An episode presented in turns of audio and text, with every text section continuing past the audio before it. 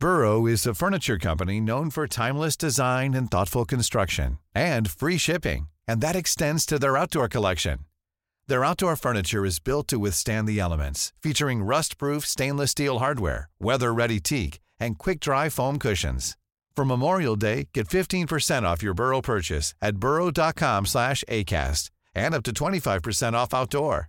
That's up to 25% off outdoor furniture at burrow.com slash ACAST.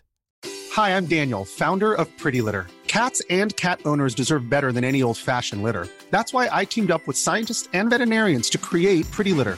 Its innovative crystal formula has superior odor control and weighs up to 80% less than clay litter. Pretty Litter even monitors health by changing colors to help detect early signs of potential illness. It's the world's smartest kitty litter. Go to prettylitter.com and use code ACAST for 20% off your first order and a free cat toy. Terms and conditions apply. See site for details. Hey, Dave. Yeah, Randy. Since we founded Bombus, we've always said our socks, underwear, and t shirts are super soft. Any new ideas? Maybe sublimely soft. Or disgustingly cozy. Wait, what? I got it. Bombus. Absurdly comfortable essentials for yourself and for those facing homelessness. Because one purchased equals one donated. Wow, did we just write an ad? Yes. Bombas. Big comfort for everyone. Go to bombas.com slash ACAST and use code ACAST for 20% off your first purchase.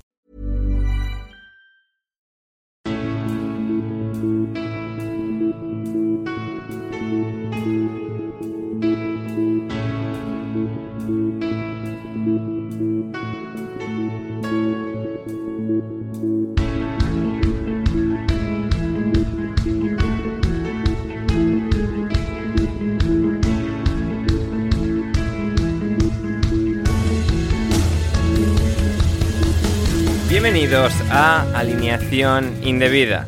No nos queda descanso, niño, solo más Sibón y Eurocopa y más Eurocopa.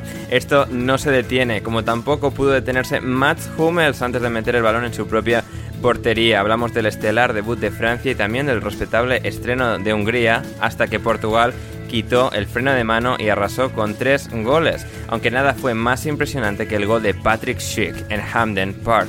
Hablamos de todo ello, de Españita en la cartuja, de paracaidistas, de agua y Coca-Cola y mucho más. Y para ello, hoy tenemos en el estudio, en primer lugar, a Joaquín Piñero. ¿Cómo estás, Joaquín?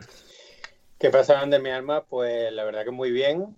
Aquí estamos viviendo la Eurocopa. Eh, tristes, claro, como todos, porque Españita no, no pudo meter un gol en 90 minutos. El pobre Álvaro salió pitado, además. Un drama para la sociedad futbolística.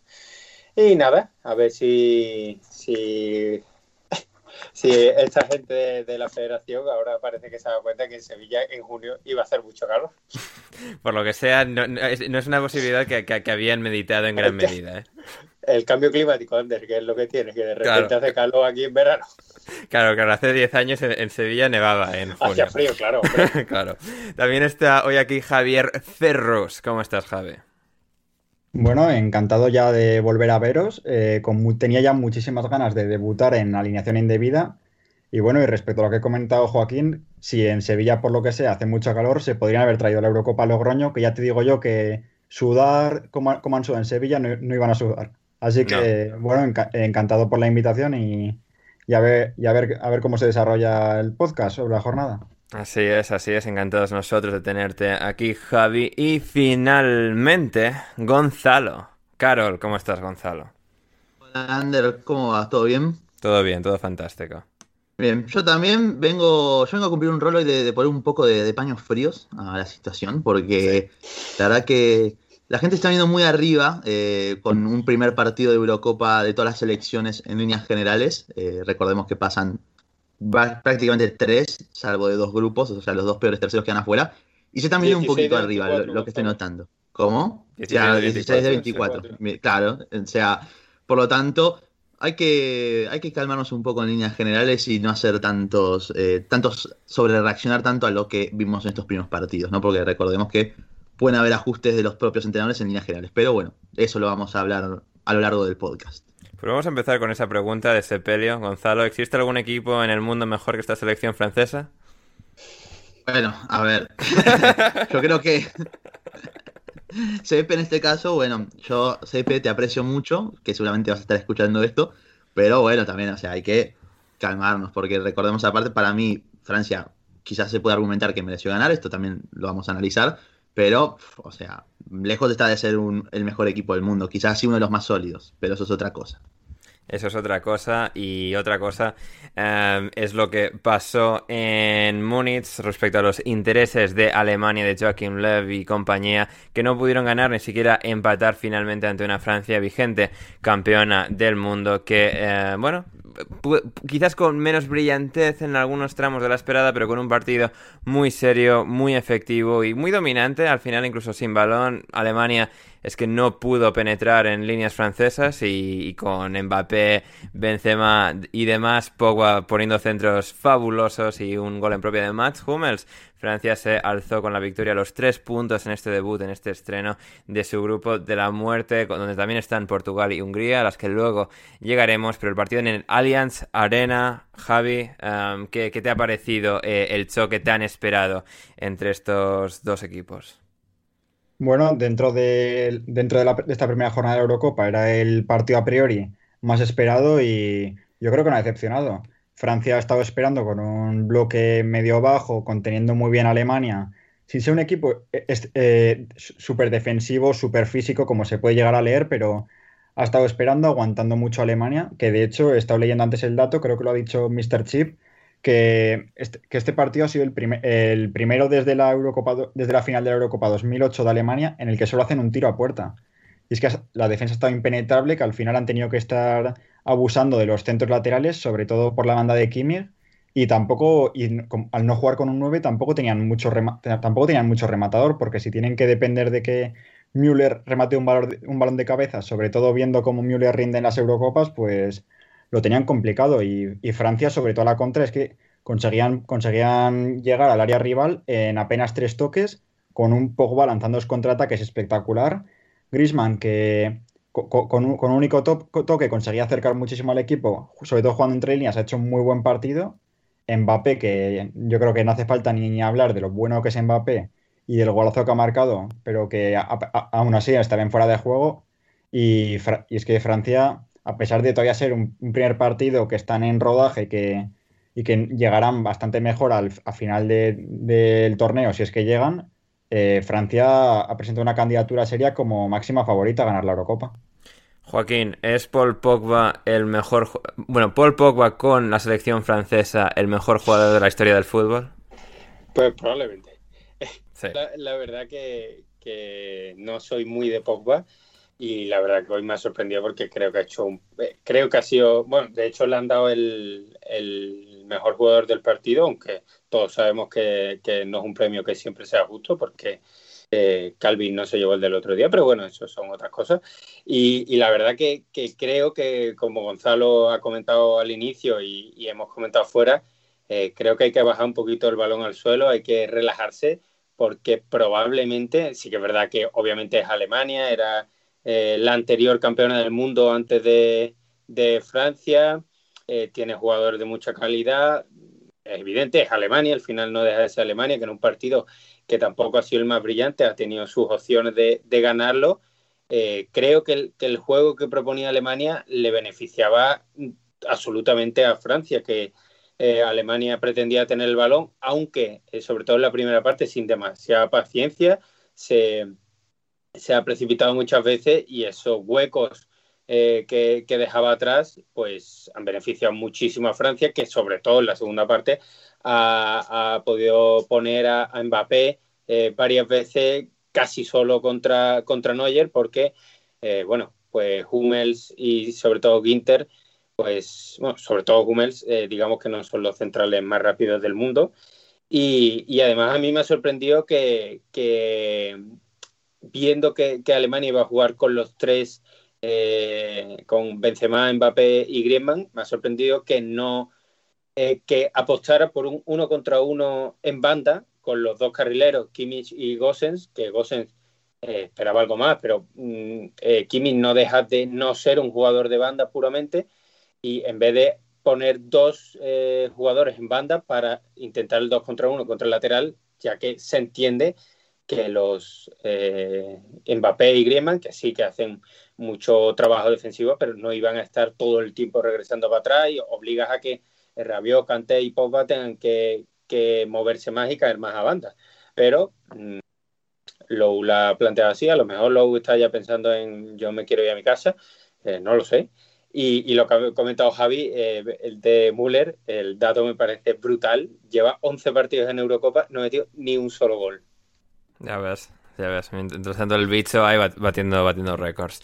Eh, Gonzalo, no sé, desde tu perspectiva, ¿qué es lo que más ha hecho brillar a Francia en este partido? ¿Qué es lo que le ha faltado en mayor medida a Alemania? ¿Cuál ha sido un poco esa esa clave final, porque pues han tenido el balón y tienen los jugadores, ¿no? Para al final hacer daño, tienen jugadores que desequilibran mucho, que tienen muchísima calidad, como Havertz, como Nabri, como Müller eh, de su propia manera.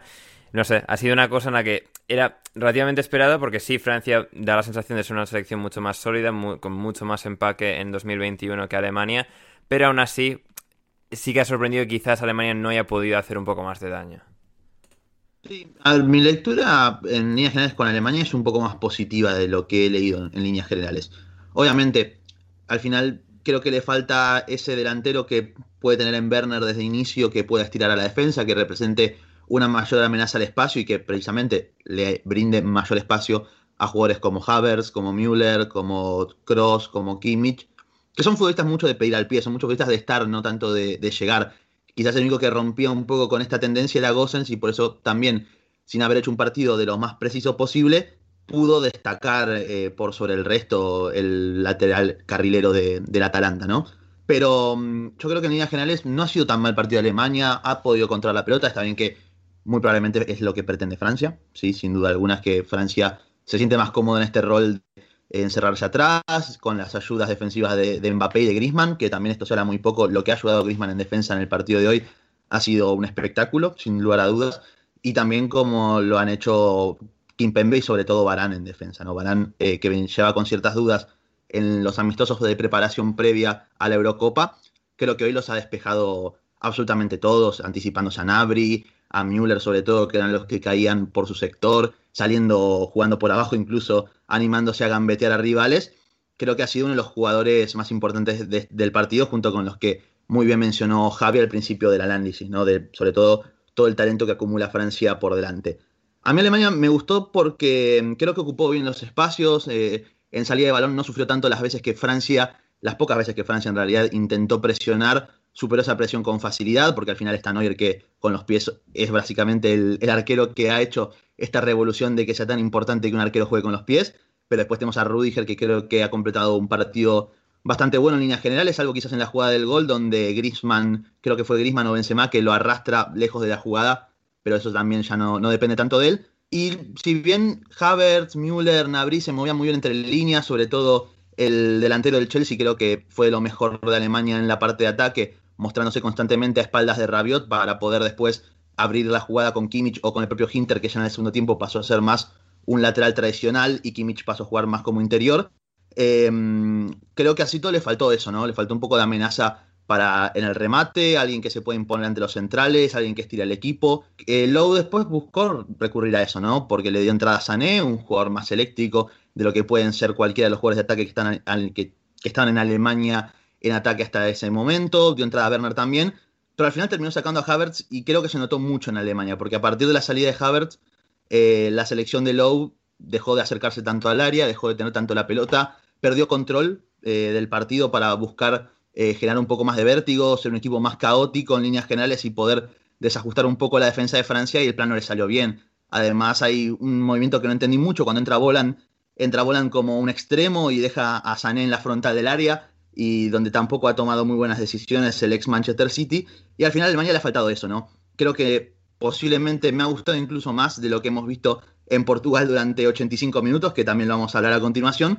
Pero mm, creo que es una selección que va a poder plantarle cara a Alemania, que creo, eh, a Alemania, perdón, a Portugal, que no diría que es tan preocupante como puede parecer, pero bueno, habrá que ver qué mano puede meter Lowe. Está bien que eh, eh, Lowe ha probado muchísimas cosas y pocas han resultado, sobre todo para destrabar la sequía goleadora de Alemania, pero creo que tiene al final recursos para solucionar este problema.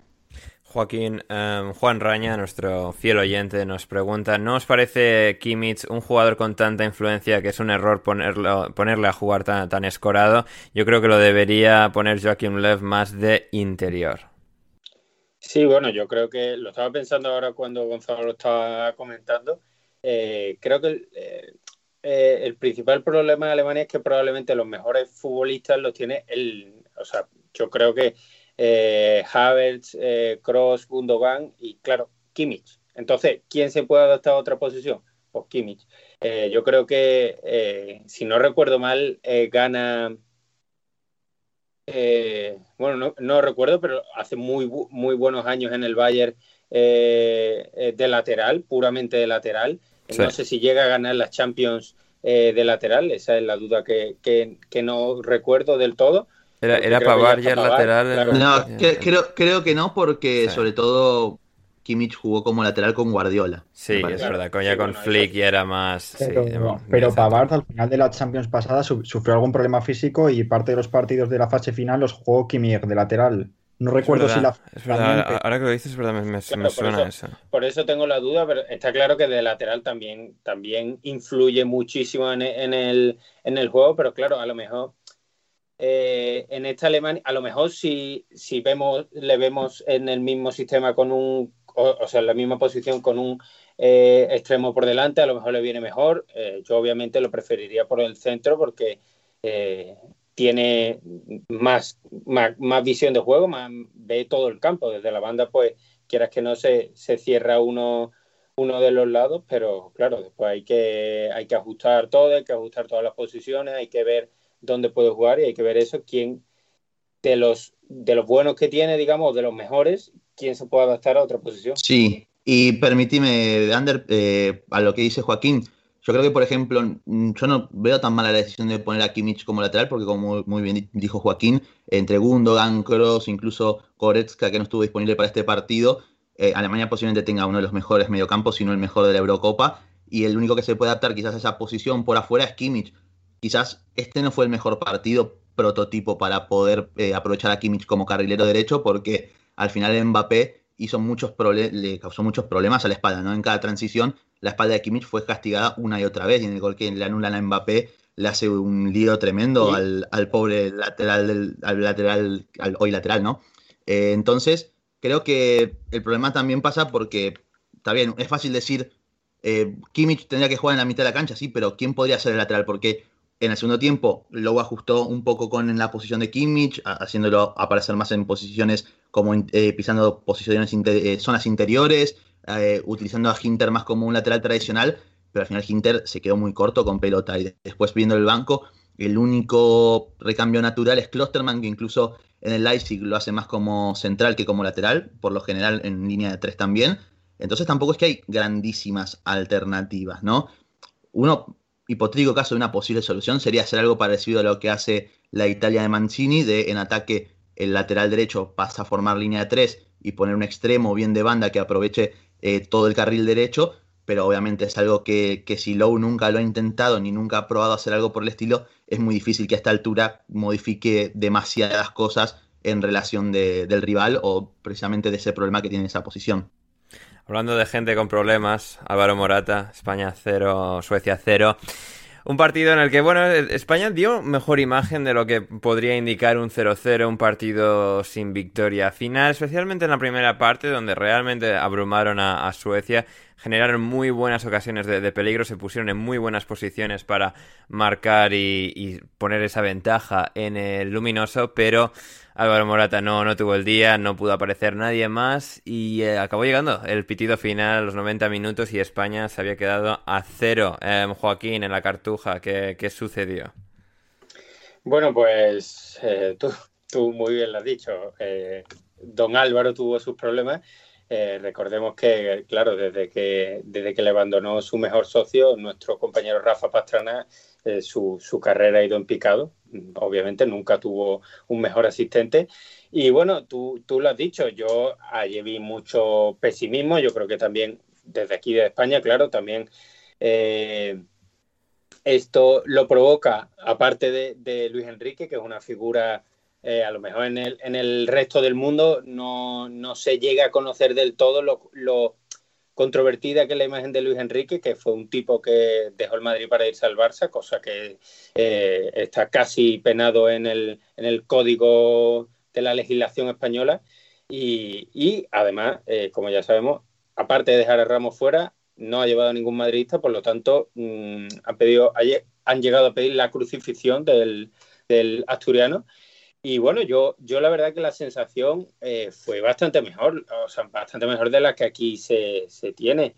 Eh, leí muchas comparaciones con el famoso partido aquel en Rusia en el que Isco eh, se llevó 85 minutos creo con el balón en los pies y a mí me pareció bastante buena. Es verdad que, que sí iba un poquito en arreones, que, que Suecia con la tontería te pudo meter dos goles mm, o sea, relativamente fácil, ¿no? Pero Isaac solo pudo meter dos goles, después el, el seleccionador sueco ayudó quitándolo.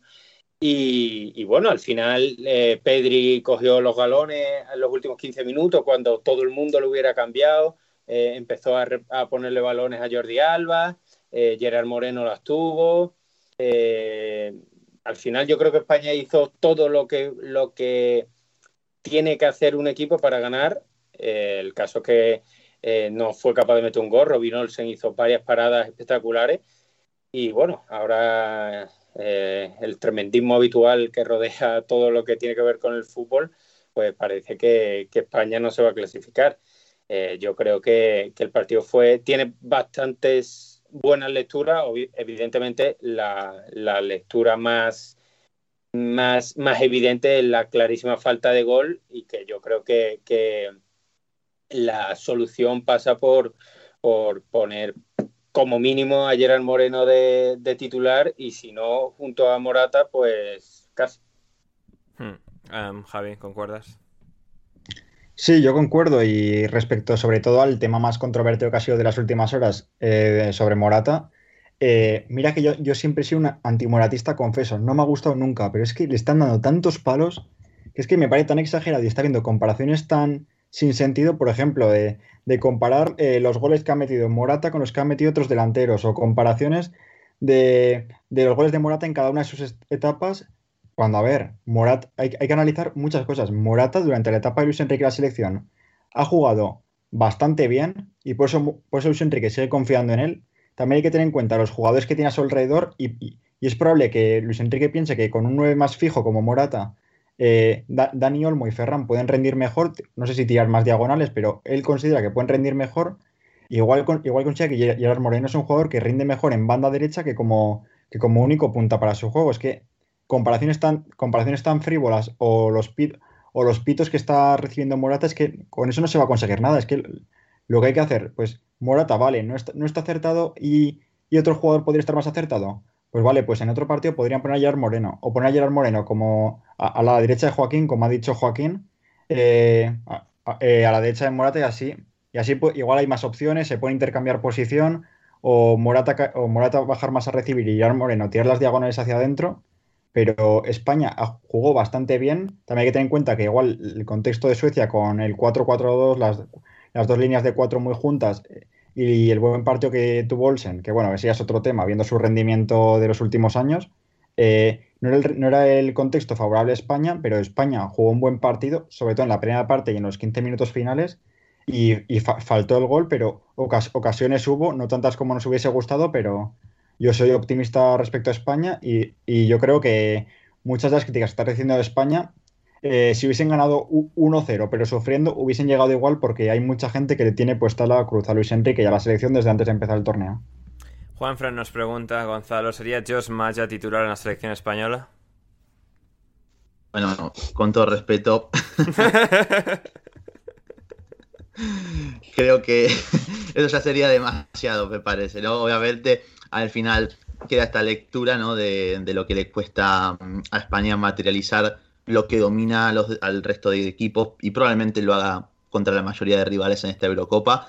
Eh, traducir todo ese dominio con la pelota en, primero, no solamente en goles, sino en situaciones claras de peligro, ¿no? Porque, si bien creo que obviamente está el problema del delantero, está el problema de Morata, eh, que quizás es, que es muy resistido y entiendo que también lo sea, hay que tener en cuenta también, como dijo Javi, además lo que quiere agregar, su temporada en la Juventus está lejos de ser mala realmente. Uno no esperaba nada de él y ha sido uno de los jugadores eh, más regulares del equipo de Pirlo, un equipo que eh, es, eh, atravesó una temporada muy mala realmente y, en la cual no se encontró con un contexto positivo.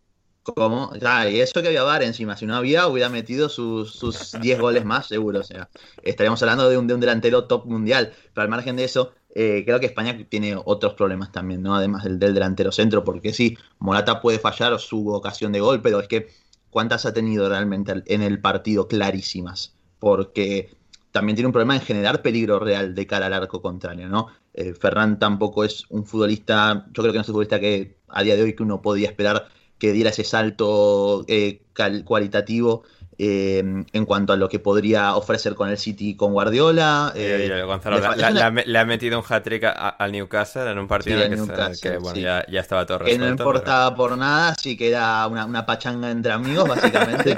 pero, pero, bueno. Pero, a ver, respecto a Ferran, hay que tener en cuenta que mucha de la gente que ha criticado a la selección son gente que no ven fútbol más allá de España Igual tiene el recuerdo de Ferran del partido contra Alemania que metió el hat-trick y igual se pensaban que Ferran iba a ser la principal arma ofensiva de España y que nos iba a hacer ganar la Eurocopa. Sí, es que, es que al final es eso. Eh, España puede tener ¿no? los mediocampistas, los defensores con buen pie, eh, la cantidad de jugadores que pueda llegar a tener para dominar con la posesión al, equipo rival, pero eh, y esto, obviamente, al final nosotros no podemos pretender saber más que Luis Enrique, obviamente, porque por algo nosotros estamos acá sentados eh, a más de mil kilómetros de distancia entre, entre cada uno eh, hablando de esto, y él está dirigiendo la selección, ¿no?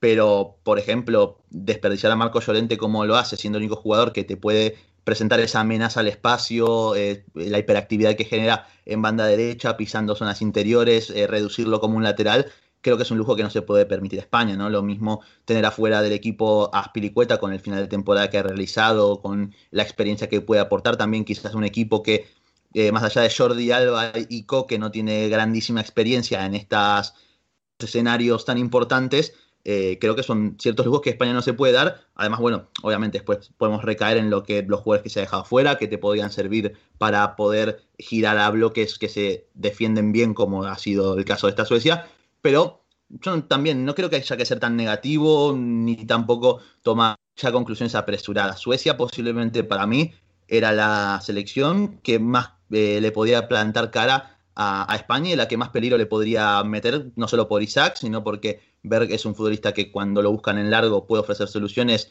y al final también tiene jugadores de calidad como Emil Forsberg, eh, la zurda de Augustinson que también tiene un guante en el pie.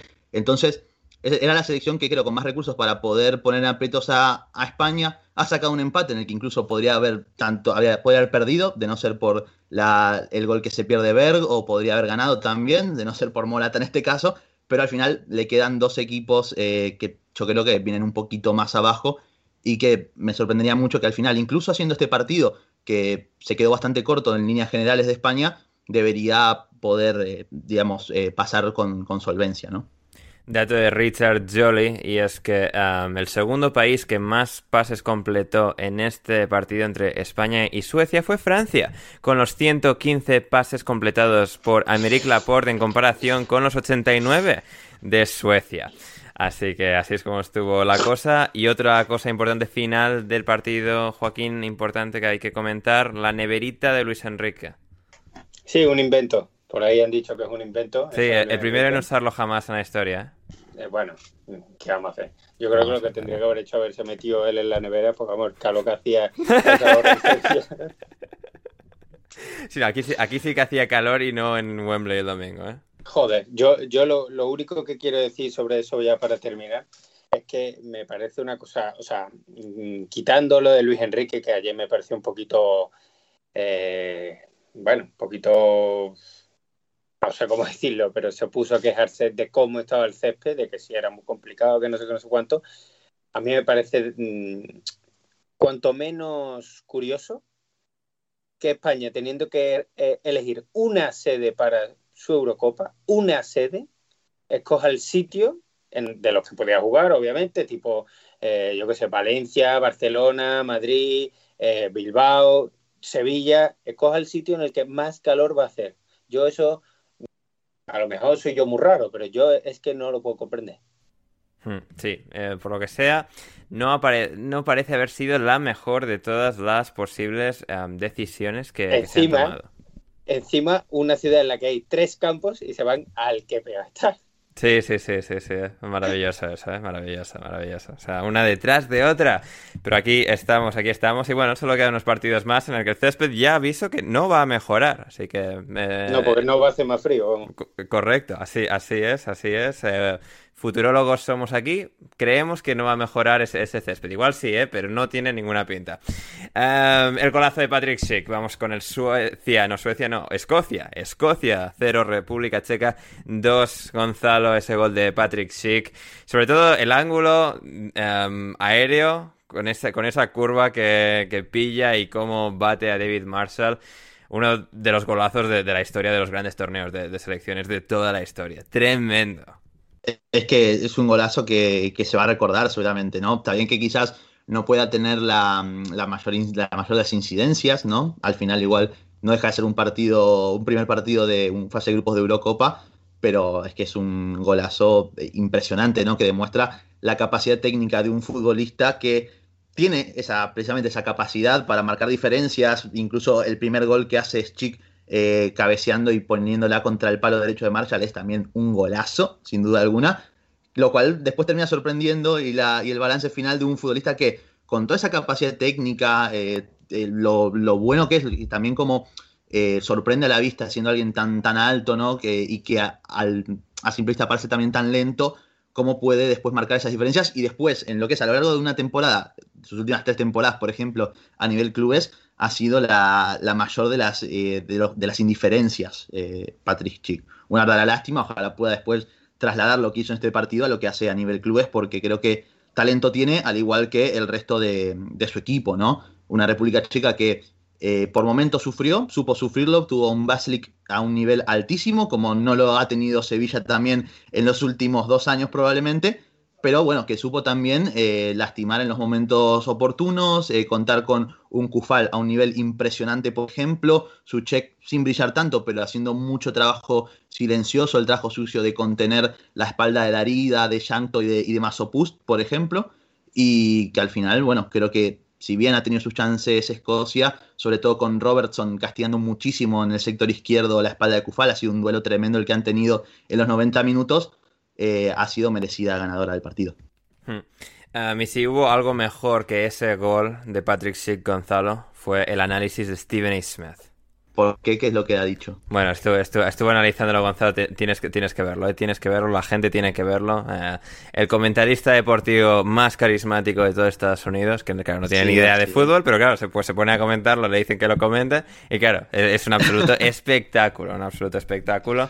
Eh, me lo he perdido. Me lo pasa que mm, hay un problema con Stephen A. Smith, que antes existía la burner account de Stephen A. Smith, y la han borrado de Twitter, entonces son un poco... Sí, sí, se, ha interrumpido un poco el flujo de contenido de Stephen A. Smith de forma que antes llegaba super, de manera súper lineal, ahora eh, viene, de forma un poco más interrumpida, pero sí, sí, es, o sea, la forma en la que lo describe le, ha dado una nueva dimensión a uno de los grandes goles de, la historia de, la Eurocopa y de los grandes torneos de selecciones. Eh, y hablando de selecciones, Escocia Javier Ferrus. Em, ¿qué, pasó aquí, más allá del gol de, de Schick? Porque creo que fue un buen partido de, Escocia, pero no, no, consiguieron capitalizar sobre esta República Checa y al final se llevan un varapalo duro con el, con el 0-2 final. Claro, quizá eh, había mucha expectación por ver a Escocia en Eurocopa 25 años después y así se vio en Hampden Park, ya que el ambiente era brutal, con, el himno, había, eh, parecía, parecía que se iban a comer el mundo, salieron incluso yo creo que sobreexcitados porque salieron como muy hiperactivos, haciendo mucha falta, como con exceso de ganas y al final yo creo que se, yo creo que se chocaron contra una República Checa que estuvo muy sólida, que, era difícil crearles peligro, más allá de acciones, como ha dicho Gonzalo, de Robertson a la espalda de Kufal, porque ese fue, como ha dicho Gonzalo, el gran duelo que hubo en el partido y, y bueno, les, eh, les costó mucho generar peligro. Eh, sí que es cierto que tampoco sufrieron en exceso, porque más allá de, del primer gol de SIC, bueno, el segundo yo creo que no hace falta ya ni comentarlo. Eh, República Checa tampoco era una barbaridad de peligro, pero al final, por mucho que tuviesen, el, por mucho que tuviesen balón, que, que diesen muchos pases para intentar buscar espacios, la República Checa no cedió prácticamente ningún espacio y, y más allá de poder intentar algún disparo lejano, pues tampoco consiguieron crear ninguna ocasión clara de gol y de, hecho las que tuvieron Backlick estuvo realmente bien, que acaba contrato este mes y, está demostrando que la Eurocopa es un buen escaparate y habrá que ver dónde acaba porque para ser un primer partido de Eurocopa lo hizo realmente bien. Las pocas veces que Escocia le llegó y al final pues tampoco pudieron hacer mucho y a los escoceses se les complica mucho la clasificación porque aunque hayamos dicho que se clasifican eh, prácticamente tres en cada grupo, eh, Inglaterra está claro que va, que va a pasar y Croacia es una buena selección a pesar de no ser la de hace tres años, así que se, ha complicado muchas cosas con esta derrota. Hablando de selecciones que se han complicado mucho la cosa, Joaquín, Polonia, Polonia contra Eslovaquia, un partido en el que, bueno, era la gran prueba de fuego para una Polonia que creo que lo comentamos con Gonzalo en el programa de previa, es una selección con el suficiente talento como para dar un pequeño paso al frente y realmente dejar una huella en, un gran torneo de, selecciones con un potencial balón de oro como Robert Lewandowski y luego un em, glosario de jugadores más que aptos, pero nuevamente em, se atascó, acabó Krichoviak expulsado y Skriniar mandándoles al suelo con ese segundo gol para certificar y conseguir esa victoria eslovaca. ¿Qué te pareció el encuentro? Eh, bueno, yo para empezar me gustaría destacar el último nombre que has dado, Skriniar, que hizo un partidazo en defensa y lo coronó con el, con el gol decisivo. Golazo, ¿eh? o sea, además un remate para ser un central perfecto. Sí, un central que, que lleva creo que dos, tres años, sobre todo dos en el Inter, que creo que ha hecho, claro, ya con los COVID y todas estas cosas ya no, no sé ni cuántas temporadas son, pero esas dos temporadas muy, muy, muy buenas, sonando para para todos los equipos, pero vamos, para el Madrid, claro, entre ellos, como todos los futbolistas del mundo. Así es. Y, creo que antes ha comentado Gonzalo que, le parece Suecia el máximo rival. Yo sin, sin tener el conocimiento que, despliega cada vez que abre la boca nuestro, nuestro querido argentino, a mí me sonaba también por, por incultura mía, me sonaba con un equipo con Lewandowski, con, con Zielinski y compañía, eh, me suena más a, peligro. Es verdad que lo estaba comentando con unos amigos, también me suena, por otro lado, que Polonia siempre se la pega. Yo no sé si es una sensación que tengo yo, pero a mí me suena que siempre, eh, si pasa a octavos, es un auténtico milagro. Eh, después, claro, si, si te basas en Lewandowski, creo que, el delantero polaco lleva como dos goles en fases finales, una, una barbaridad así que cuando... Sigue un gol por detrás de Niklas Bedner en grandes torneos de selecciones, como destacaba Duncan Alexander. Duncan siempre dando con la clave, o sea, si, si, si dice ese dato, pues ya, ¿qué más quiere? Eh, es verdad también eh, Paulo Sousa, el, el, seleccionador polaco, que, que bueno llegó a principios de este año, si no recuerdo mal, y eh, se supone que es un buen entrenador, pero eh, ayer quitó a Zielinski, que a mí me parece, quitando a Lewandowski, obviamente, el mejor jugador eh, polaco, pero al final Eslovaquia, que yo creo que, casi nadie daba un duro por ellos, planteó un partido prácticamente perfecto, con, con encerraditos atrás, bien armados y saliendo cuando podían. Eh, también creo que debemos hablar de, ese portero que sale del Arsenal y el, y el gol que, le mete, que al pobre muchacho. Pero, pero bueno, al final Eslovaquia hizo lo que tenía que hacer, eh, hizo lo que no tenía que hacer y ahora, y ahora Polonia pues se ha complicado la vida porque eh, juega en la siguiente jornada contra España y como le dé por, por perder, mm, puede que esté prácticamente fuera. Aunque yo creo que, que, casi cualquier equipo que gane un partido va a pasar. Gonzalo, ¿alguna observación muy rápida de, este partido? Bueno, a mí lo que, mm, lo que me extraña más de Polonia es eh, lo que fallan las áreas, ¿no? Porque debería ser un, equipo que, precisamente con la presencia por un lado de Lewandowski y por otra de, de Cesny, al nivel que viene teniendo en la Juventus estos últimos años sobre todo, eh, uno esperaría que, sea un equipo sólido en ese sentido, ¿no? Obviamente no es culpa solo lo de Lewandowski el hecho de que haya marcado menos goles que Bender en, fases finales de torneos internacionales, pero es que al final eh, es un dato que refleja ¿no? lo que le ha costado a Polonia en líneas generales eh, ser superior a los rivales, ¿no? En este caso Cesny tampoco ha estado bien, hay que decir las cosas como son. Ha tenido mala suerte igual en el gol, se lo ha criticado además, la pega en el palo, en su primer palo, y le termina rebotando en la espalda, termina siendo un gol en contra. Sí, o sea, yo, entiendo por qué, o sea, entiendo la lógica, pero eso es un gol de Robert Mack, no me jodas, o sea... Sí, sí. Eh, el tema es que, bueno, a mí me extrañó de Pablo Sousa sobre todo eh, la ubicación de Zielinski, porque lo colocó como un delantero más al lado de Lewandowski, cuando es el único jugador viendo un mediocampo con Mateus Klich, con Karol Linetti, con Gregor Skrikoviak, que podría eh, ser ese jugador que le dé un poco más de calidad a, la, posesión, que está un poco más creativo que estos tres mediocampistas que, a los que eh, recurrió el propio Pablo Sousa. Y la verdad es que se estaba notando muy aislado del juego, que a Polonia le faltaban también argumentos para poder eh, girar el bloque defensivo de, de una Eslovaquia que estuvo muy tranquilo cerca del área, un Milan Skriniar imperial, sin duda alguna, creo que ha sido la figura del partido para mí, primero por lo hecho en el aparto defensivo y cómo se impuso una y otra vez a Lewandowski y a Zielinski, sobre todo en el primer tiempo, y después como la baja en el segundo gol, esto también es bastante normal de él, ha hecho esto en el, en el Inter, de en vez de cabecear y rematar de una, bajarla y, sacar el derechazo como lo hizo en el segundo gol de su selección, y bueno, creo que se ha quedado corto Polonia una vez más, ¿no? Obviamente, con todos los antecedentes, esto enciende un poco las alarmas, un nuevo fracaso de esta generación que nunca ha podido avanzar, si no me equivoco, de, fase, de una primera fase en, estos torneos mayores. Pero bueno, queda ver también qué correcciones puede hacer, porque en el segundo tiempo, hasta la lesión de Krikoviak, Polonia había dado ese paso adelante, Zielinski teniendo más peso en la posición del equipo, pero bueno, la lesión del, la lesión, perdón, la expulsión del ex Sevilla al final terminó por truncar todo. Hmm.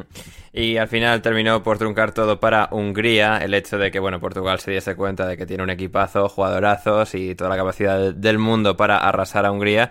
Y eso es lo que sucedió al final, 0-3 para la selección lusa, goles de, Cristiano y compañía en ese tramo final. Hungría que había marcado un gol, que finalmente anulado por, por fuera de, juego. Había hecho un buen partido compitiendo muy bien, mejor de lo esperado, pero al final es que es eso, es que Polonia tiene, perdón, Polonia, Portugal tiene semejante artillería, semejante arsenal, que, que es muy difícil pararles hasta, hasta el pitido final y es lo que sucedió aquí, como decía, con ese tramo final, esa explosión, esa efervescencia del tramo justo antes de llegar a, la conclusión final en la que pues Polonia se pudo, eh, Polonia, Portugal, joder con las P, y los, los, países con P, hay muchos países con P.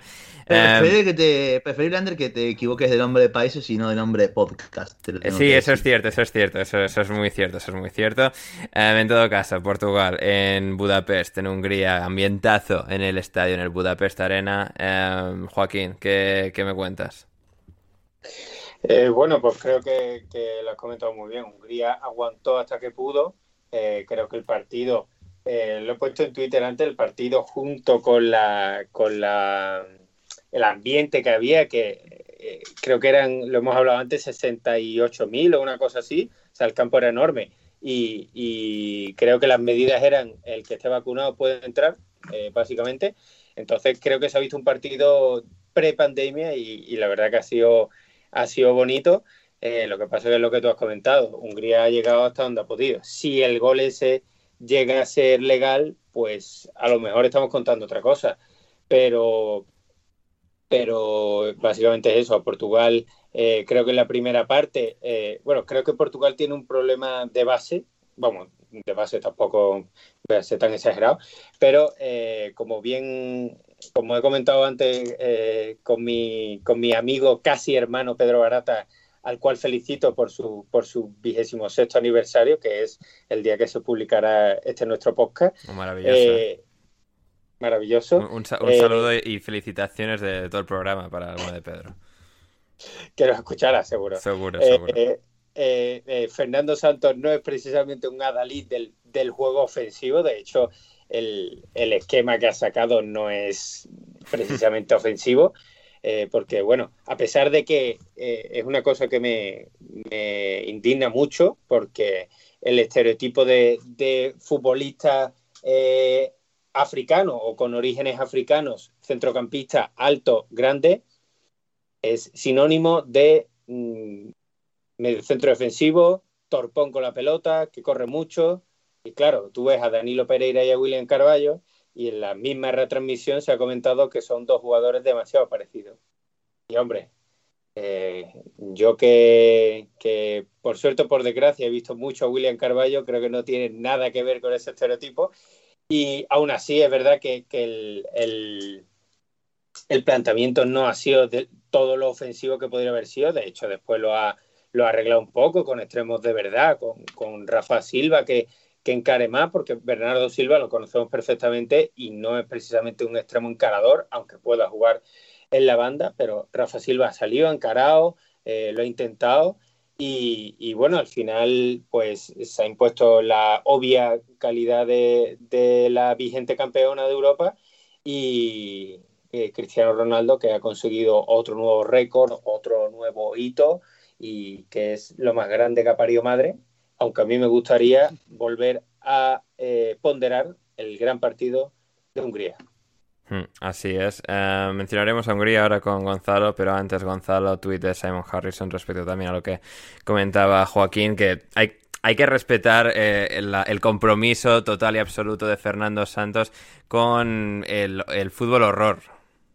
Sí, no, sí, porque la verdad es que eh, creo que ya, ya, lo he comentado, y esto obviamente es puro gusto personal, que no me tienen que dar mucha atención a esto, pero es que básicamente yo no entiendo cómo teniendo tanto talento a disposición podés optar ante un equipo que claramente se va a tirar atrás por utilizar un doble 5 como Danilo Pereira, William Carvalho, obligar a Bruno Fernández a ser más un delantero que aparecer en zonas interiores y es lo que le ha costado mucho a, a Portugal para terminar estando el partido, que sí, termina siendo un 3 a 0, pero que Portugal, después a partir de los cambios, sobre todo, no tanto el primer cambio de, de Rafa Silva por Bernardo, pero a partir de la entrada de, de Renato Sánchez por William Carvalho y romper con ese doble 5, con la entrada también de Andrés Silva, Portugal empezó a fluir de, de otra manera muy distinta. Eh, yo me pregunto por qué no, por ejemplo, apostar por esto de entrada, por ver 90 minutos de esta forma, porque incluso, si bien sí, Hungría lo hizo bien, eh, obviamente, y sobre todo se defendió muy bien, pudo tener alguna que otra contra, alguna que otra situación eh, en transición ofensiva, al fin y al cabo tenés a, a, Pepe y a Rubén Díaz que también se han impuesto bastante bien y han podido, salvo una que otra ocasión demasiado esporádica, eh, han logrado resolver los pequeños problemas que ha tenido Portugal en, en defensa, ¿no? Lo poco que no ha tenido la pelota. Hmm. Um, y esa ha sido la, la victoria de, de, Portugal. Javi, no sé, alguna cosa reseñable de, de, de, Hungría. Buen partido de Adam Nagy, de los 50.000 salais que tiene Hungría en un 11 titular. Sí, bueno, eh, eh, justo me he fijado también es que es difícil estar pendiente de un partido y analizarlo habiendo tantos Salai, porque está Salai con Z, delantero, Salai con Z, defensa, Salai con dos L's, que se pronuncian todos igual, delantero. Es que. Sí. Pero, pero, no se pueden llamar, yo que sé. Es que, o, aunque sea, si hay tres Salai, no los pueden llamar por el nombre de pila en vez de por el apellido a todos. Es que es horroroso. Sí, Atila, Adam y Roland. Ahí sí que tendremos un poco más claro. de distinción. Por lo menos, por lo menos Adam era el más reconocible de todos, aparte, bueno, de ser una leyenda del Real Madrid Castilla, ¿no? Bueno, este, bueno, bueno, bueno, A ver, Gonzalo, tranquilo con el madridismo, eh, tranquilo con el madridismo. De, de, una carrera espectacular, representando al madridismo con todas las letras, hoy también se ha hecho la vida. De hecho, ¿no? en la Pues a melena que lo caracteriza. En la transmisión española han señalado cómo antes del comienzo del partido se había dado una, un efusivo saludo con Cristiano Ronaldo por, porque llegaron a entrenar juntos en el Madrid cuando yo lo, yo lo primero que pienso es que Cristiano no sabrá ni quién es. No, no, no, no, Cristiano, Cristiano sabe, Cristiano sabe todo. Game recognizes sí, game, Gonzalo. Sabe también, Cristiano sabe cómo hacerle perder eh, 4 millones de dólares a Coca-Cola. Eso es increíble no. también. ¿eh? Sí, eso, eso, eso, quería mencionarlo, Javi. Uh, estamos hablando de esto antes de, de empezar. Ese, ese, ese, gestito con, con las botellas de Coca-Cola y el agua. Agua, que hay que, beber, hay que beber mucha agua. Consejo esencial y básico para no deshidratares. Sí, bueno, hemos estado hablando de esto mientras esperábamos a Gonzalo. Sí. Y. Y sí, llama la atención como un simple gesto de cristiano, que bueno, eh, siendo cristianos, que no creo que haga falta ni definirlo, haya conseguido hacer que cada acción de Coca-Cola eh, baje de precio a un dólar porque estaban en, en 56 y han bajado, de han bajado a 55 y le hayan causado una marca, una marca como Coca-Cola pérdidas de 4.000 millones de dólares. Es que es alucinante. Y bueno, y a, ra bicho, a raíz de esta noticia... Es el bicho.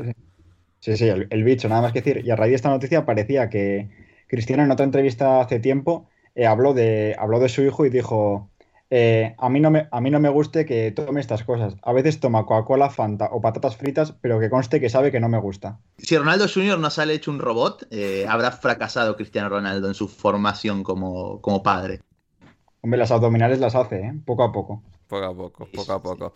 Eh, y poco a poco parece que se va recuperando Christian Eriksen en el hospital en Copenhague. Eh, hemos recibido un eh, bueno mensaje comunicado por su parte esta, esta mañana de martes en el que bueno decía que se siente mejor y tal, que bueno quieren descubrir qué es lo que le ha sucedido y demás, pero que pues él en, en líneas generales se siente bien y claro, supongo pues esto es una cosa que te ocurre que no te deja al menos como una especie de secuela física inmediata o no como una especie de, de, fatiga, sino que es un poco como algo que te sucede y claro, como no te das ni cuenta y te recuperas, pero en todo caso eh, seguirán haciendo pruebas y para ver y entender qué es lo que le ha sucedido y por qué eh, dentro de, pues al final un atleta de élite pues es eh, de alguna forma relativamente extraño que, que, les suceda, aunque bueno, hemos tenido muchos casos, pero em, esperemos que puedan llegar al fondo de, esa investigación médica y nos alegramos que Christian Eriksen parece que progresa adecuadamente.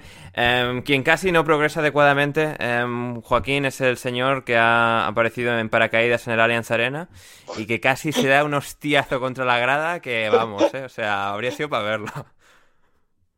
ha sido, ha sido una cosa espectacular. Porque además, si, si no me equivoco, se ha enganchado con un con, con una de las cámaras ¿no? de la retransmisión y, es que se podría, o sea, ahora lo contamos obviamente con, con humor, pero podría haber sido una tragedia buena, buena. ¿eh?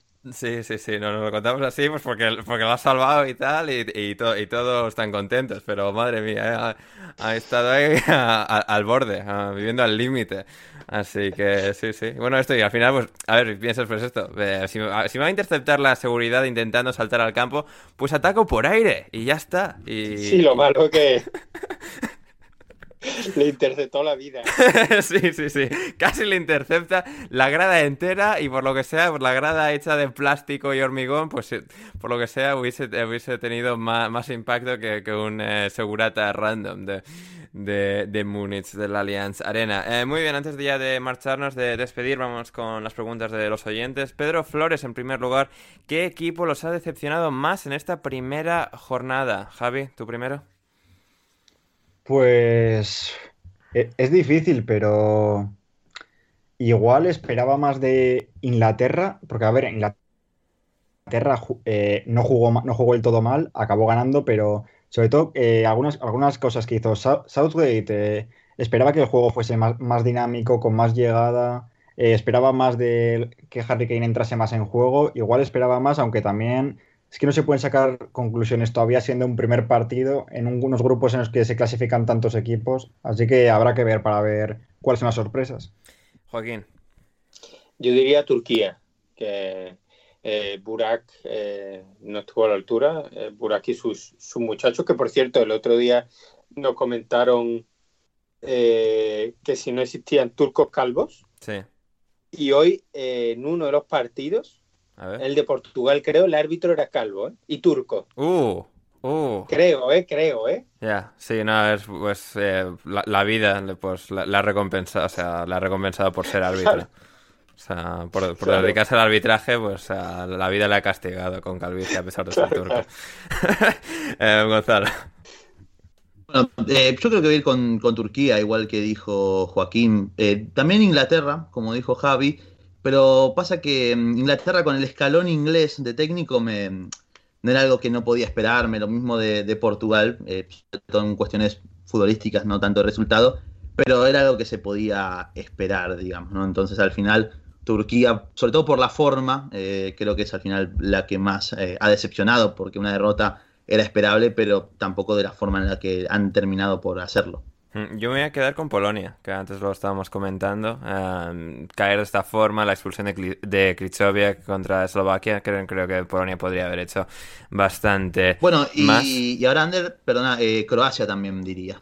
Sí, puede ser, puede ser, pero bueno, a ver, también en parte veía, o sea, había bastantes dudas en cuanto a qué podíamos esperar de Croacia, porque pues de alguna forma no, nadie tenía un poco esa expectativa de, bueno, ahora van a crecer a partir del Mundial, sino de que esta generación está terminando. Y algunos, algunas pinceladas de jugadores nuevos, pero lo que es la generación núcleo de los, de los últimos años, pues no es la que era eh, y en cambio Rupe nos pregunta, habiendo visto ya la primera jornada, qué equipo creemos que puede acabar siendo la gran sorpresa, la gran revelación de la Euro, Joaquín.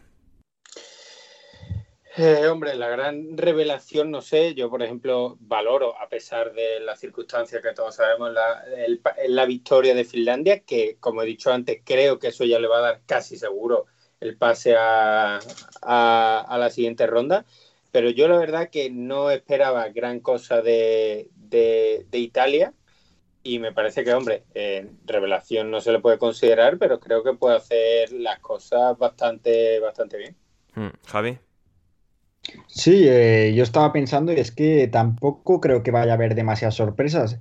Igual, igual Finlandia sí, aunque sí, como ha dicho Joaquín, las circunstancias no eran las óptimas, pero que en una primera Eurocopa tengan tantas opciones de meterse en unos octavos, eh, yo creo que es un éxito. Otro, Gales, que a pesar de no haber jugado un buen partido, sacar ya un punto, igual con, eh, al, haber sacado ya un punto, como que todavía se mantienen vivos y yo creo que conseguir llegar a octavos de final también sería un éxito para Gales, sobre todo por lo poco que merecieron. Así que yo creo que dentro de la Eurocopa, que creo que no va a ser con demasiadas sorpresas, yo creo que esas dos, meterse en octavos de final, yo creo que sería ya llamativo. Gonzalo. Yo me voy a mantener con mis dos caballitos de, la previa, que fueron República Chica y Austria. Eh, obviamente, quizás no es tan sorpresivo que, que avancen de ronda, pero yo no me sorprendería tampoco verlos avanzar incluso en fase de eliminación, ¿no? Porque al final el talento y sobre todo el sistema lo tienen bastante más trabajado que quizás otras selecciones con mayor techo, ¿no? Hmm. Y Arnautovic pues, volverá a marcar para Austria y volverá a enfadarse con la gente y a decir cosas por si la no, que... Si no recurre a, a, a cuestiones eh, rozando con el racismo también, así que mientras no lo haga y no le cueste una, una sanción, bueno... Es que, es que eh, Gonzalo, o sea, como dice un buen amigo nuestro, es que es tontísimo, ¿eh? O sea... Sí, sí, sí, sí, sí. lo cual en parte lo hace, lo hace buen futbolista también ser tonto, o sea, creo que es parte de su virtud conflicta, pero bueno, lo que, lo que te, lo que te quita te lo da también, ¿no? Es como eh, los que vean NBA como el señor Morris de los Clippers, es, básicamente esa misma analogía. El yin y el yang dentro, de, dentro de uno mismo. Em, Esteban García, para todos, teniendo en cuenta los grandes delanteros que tuvo Alemania, ¿qué ha pasado con esta generación que son incapaces de hacer goles? Em, Gonzalo, a ver, bueno, esto creo que lo mencionamos brevemente con Dani en la previa del programa de previa que hicimos. Pero bueno, incluso antes, a ver si se aferraron a Mario Gómez y a Miroslav Klose, pero desde un poco el pico de Klose en 2006 no, no ha habido nadie realmente diferencial y que haya sido una referencia en este país. Es que iba a, ir, iba a ir por ese lado, es que desde Close, eh, sobre todo que, bueno, eh, siempre, nunca fue un mal jugador a nivel clubes, pero siempre la selección supo dar incluso algo más, al igual que lo ha hecho Podolski también en su momento. Pero desde Mario Gómez tampoco es que Alemania ha tenido un grandísimo delantero, ¿no? Los que quizás apuntaban más alto en la sub-21, ¿no? Eh, tampoco han dado ese paso adelante. Está Werner, pero es que también es difícil eh, ponerle y ofrecerle un contexto acorde eh, mientras esté low, me parece también para, para, el bueno de Timo en este caso. Eh, por ende, yo creo que igual tiene jugadores que pueden aportar ese gol, ¿no? Porque mal que mal, Havertz en una temporada que no que ha ido de muy menos a más, eh, ha aportado goles en el Chelsea, Werner mal que mal con los problemas en la definición también lo ha hecho, eh, Sané y Nabri en teoría son dos futbolistas que, también tienen golpes en no ser delanteros, entonces no debería tener tantos problemas, ¿no? Volan, Volan que hizo 20 goles creo en la Liga en su primera temporada con el Mónaco. No sé si 16 o por ahí, pero vaya, sí, sobre, esas cifras. Pero que, y que tampoco es un jugador diferencial, pero que viene con la flechita para arriba, se podría decir. Entonces, podría, podría aprovechar eso también. Yo creo que es cuestión también como digo, no hay que sobre reaccionar tan rápido un primer partido. Estamos hablando de que se enfrentó probablemente al equipo más sólido de toda la Eurocopa, el equipo que tiene mejor trabajado su bloque defensivo y que además eh, disfruta eh, Francia de tener que defender en bloque bajo ante un equipo que quizás propone un poco más jugadores, muchos jugadores recibiendo al pie y demás. Yo no sé si se va a poder presentar también esta misma situación, eh, no solamente contra Hungría, sino contra Portugal inclusive. Esteban pregunta para Javi, ¿qué tal todo por Logroño? Bueno, a ver, eh, todo lo bien que se puede estar en una ciudad en la que está Jorge Alcalde, así que bueno, nos estamos satisfechos. Bien, bien, bien, te, te- se da Yo Javi por diría demasiado bien. O sea, mi- mis condolencias, Javi, desde ya te pido. Se hace lo que se puede. Es que, imagínate, esto- yo estoy tan lejos y también es como que siento un ligero escalofrío, no me imagino vos tan, tan cerca. Sí. Bueno, ha- hay que aprovechar cuando se va al pueblo, que son días tranquilos por Logroño. Para Gonzalo, ¿te gustaría Panchito Ortega para River? Bueno, eh, mm, sinceramente no lo he visto demasiado, ¿sí? Donde más lo he visto a Ortega, el jugador de Vélez, imagino que se referirá nuestro gran amigo Esteban, ha sido con la sub-21, en la sub-20 también en selecciones, y que en su posición de lateral, tengo entendido que era un extremo también por formación, no me ha gustado demasiado, pero también tengo entendido que ha dado un salto eh, con Pellegrino, con, con Pellegrino, pese a que tampoco le ofrece la mejor de las situaciones al futbolista. Yo creo que como reemplazo de Angileri, que se habla que se puede ir al Milan, incluso desembarcar en Europa, eh, no estaría mal al final, no es un jugador que tiene, no deja de tener futuro. Para mi pregunta, Esteban, ¿bebida preferida en verano? Agua. Así que, como bien decía el bicho, agua. Ay, y si no, por, o sea, por no seguir el ejemplo del bicho, muy de vez en cuando, pues algo así como Mountain Dew o algo así. No, no soy, soy, soy- Pepper, soy- soy excesivamente una- una Dr. básico. No, Dr. Pepper no, eso no, no me mola en absoluto, pero bueno, algo así como Una- Mountain Dew o algo así. Una. Yellow Mellow, como dirían los de RDC World. Nunca, no, nunca, nunca he probado Yellow Mellow tampoco, ¿eh? No, o sea, no, no es excesivamente popular, o sea, sí que existe y tal, pero no es en plan algo que esté en todas partes. Eh, no, y Calimocho no, Javi, o sea, aquí eso, eso, eso, eso es pecado, ¿eh? El alcohol es pecado. Qué pecado. A ver, si quieres más gusto, igual, igual, igual far- fardar de la ignorancia me parece algo igual un pelín atrevido. Eh, ¿En qué sentido? Pues hombre, una bebida como el calimocho es intocable. Es verano, eh, fiesta de pueblo y calimocho. Eso es un pack inseparable. Uf, Javi, eh. Ma- ma- Sí que, madura, sí eh, que madura, Javi. al final sí que te afecta vivir cerca de Jorge, ¿eh? Sí, porque por desgracia coincidirá conmigo. Ay, Quiero, um, Jorge, por cierto, ¿eh? esto es toda broma, ¿eh? Yo no, yo no. Cristian, eh, para todos, si Inglaterra no llega lejos en este Euro Southgate para el Mundial, o le invitarán amablemente a unas vacaciones con Slaven Village. Empieza el movimiento por Lampard Selesao. Joaquín. Hombre, yo creo que si no, es lo que hablamos el otro día, que eh, es un entrenador que lo que ha demostrado es que no sabe sacar del todo el, partido que debería a sus a sus a sus futbolistas de, de ataque, sobre todo a Kane. Creo que no lo hemos llegado a ver el otro día, obviamente, pero creo que no lo hemos llegado a ver en su mejor versión con Southgate. Y bueno, habría que ver también qué es hacer una buena Eurocopa. Eh, Obviamente si cae en cuartos habría que ver la, el- la forma también, pero yo creo que esta Inglaterra puede hacer algo importante capitaneada por el 14. Mm. Sí, Lampard Selesao, a ver, creo que aquí Cristian se está veniendo un poquito arriba. A ver, sí que por, por perfil y tal podría encajar, pero no sé, creo de momento. Graham Potter. Eh, Steven Gerrard. Uf, madre mía, eh, madre mía. Va- va- va- vamos, vamos a proseguir con las preguntas. Uf, otra, segunda parte. Bruce. No, Steve Bruce, sí, no, a ver, no, Allardyce ya tuvo su oportunidad eh, cortada, Sí, pero Steve bueno. Bruce. Steve Eh, Bruce. Yo lo, lo que dijo Borja, esta vez voy a citar a un gran pensador como lo es Borja García. Entrenador del mes en la Premier, Steve Bruce, así que yo creo que los Eso ganaron. es cierto, o si no, em, Cristian Colás, que hoy nos ha estado enseñando, Gonzalo, em, cómo Sí. en el año 2008 a Cristian le dio por escribir a todos o a casi todos los clubes de la Premier League para ver si estaban buscando un entrenador, em, en este caso eh, español co- como es él, y, y y, bueno, muchos le contestaron y nos ha estado enseñando cartas de cómo le contestaron muchos de estos clubes y los entrenadores que firmaron a, a mano, o sea, atentamente, Sven Goran Eriksson en el Manchester City, atentamente Sí, Sir sí, Alex sí, sí. Ferguson. Sí, eh, atentamente escalón inglés también apareció Southgate por cuando ahí, estaba en el Middlesbrough, eh, mira que hace, o sea, Sí, sí, Southgate sí. no ha entrenado en Premier League desde el año 2009, o sea, esa es la penúltima temporada. Sí, no, no, o sea, increíble. También un poco doloroso ver un rechazo tras otro, pero. mm, Hombre, también que Cristian den estaba apuntando alto, eh, o sea, no es... Sí, sí, sí, sí. No, no apuntó. Igual Cristian, eh, eh, Cristian, con todo el respeto, a ver, en ese momento y la experiencia que él tenía, pues era un poco Stephen Curry en el meme este. A ver, hay, que, a ver, hay que probarlo. Sí, sí, no, por eso, no, por eso mismo. O sea, no, no, esas, si pasaba, pasaba. Exactamente. Además, algo que aclaró, por lo menos los, los equipos todos más grandes que vimos respondieron, ¿eh? Porque probó más bajo y no respondieron directamente. Estos tuvieron la amabilidad de responder. Sí, sí, sí, sí. Gente como, como Ferguson ahí escribiéndole y tal. Como que... Arsène Wenger, Arsène también, Wenger también, sí, es cierto, sí, sí, sí, sí, sí.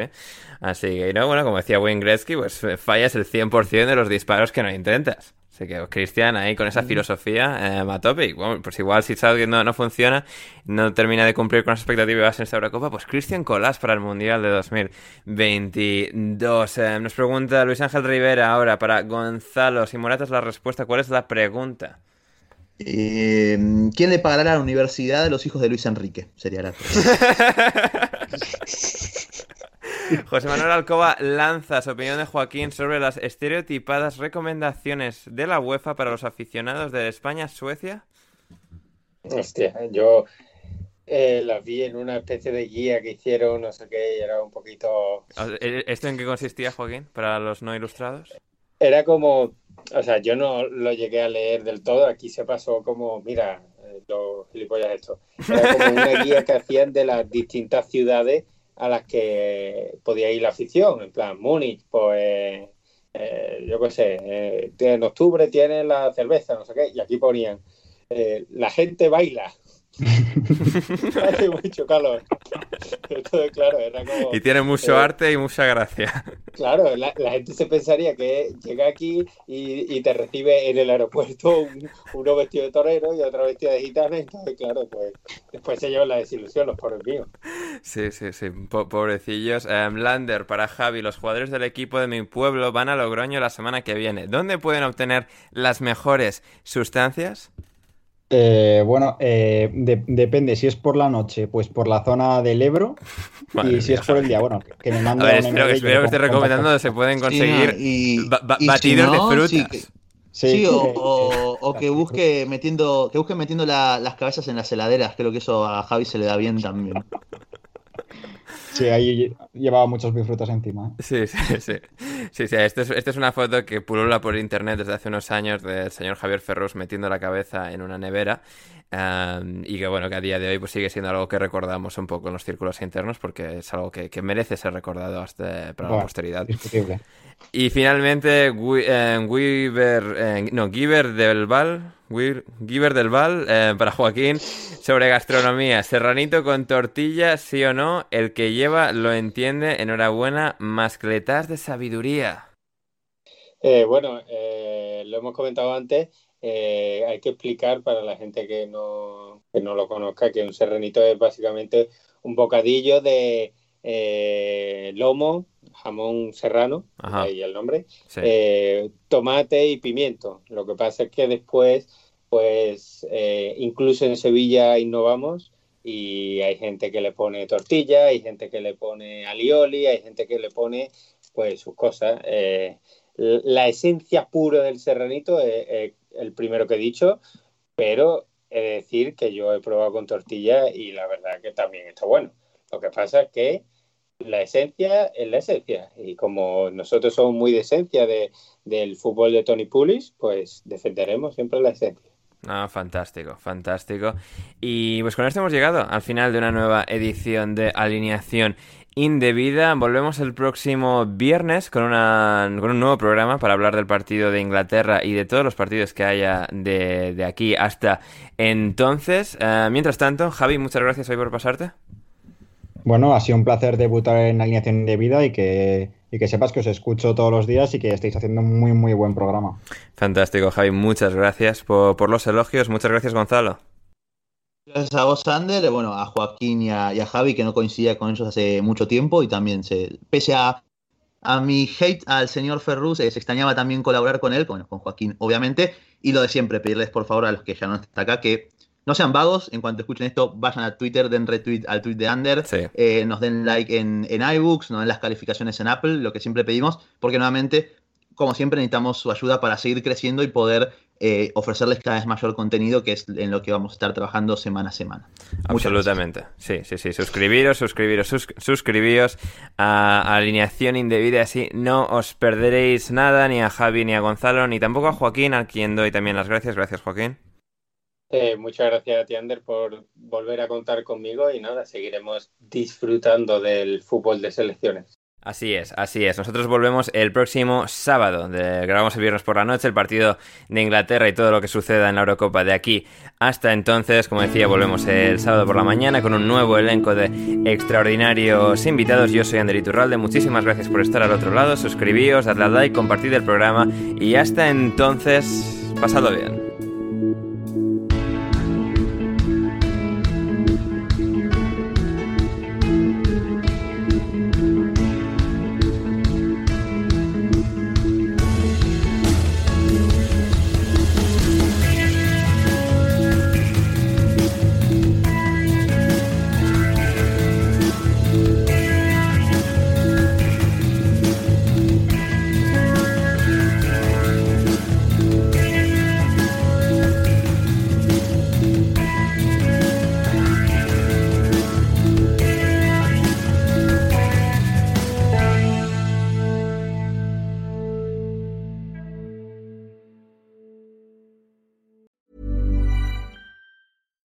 Deserves the best, and there's no better place to shop for Mother's Day than Whole Foods Market. They're your destination for unbeatable savings, from premium gifts to show-stopping flowers and irresistible desserts. Start by saving 33% with Prime on all body care and candles. Then get a 15-stem bunch of tulips for just $9.99 each with Prime. Round out Mom's menu with festive rosé, irresistible berry chantilly cake, and more special treats. Come celebrate Mother's Day at Whole Foods Market. Mom deserves the best, and there's no better place to shop for Mother's Day than Whole Foods Market. They're your destination for unbeatable savings, from premium gifts to show-stopping flowers and irresistible desserts. Start by saving 33% with Prime on all body care and candles. Then get a 15-stem bunch of tulips for just $9.99 each with Prime. Round out Mom's menu with festive rosé, irresistible berry chantilly cake, and more special treats. Come celebrate Mother's Day at Whole Foods Market.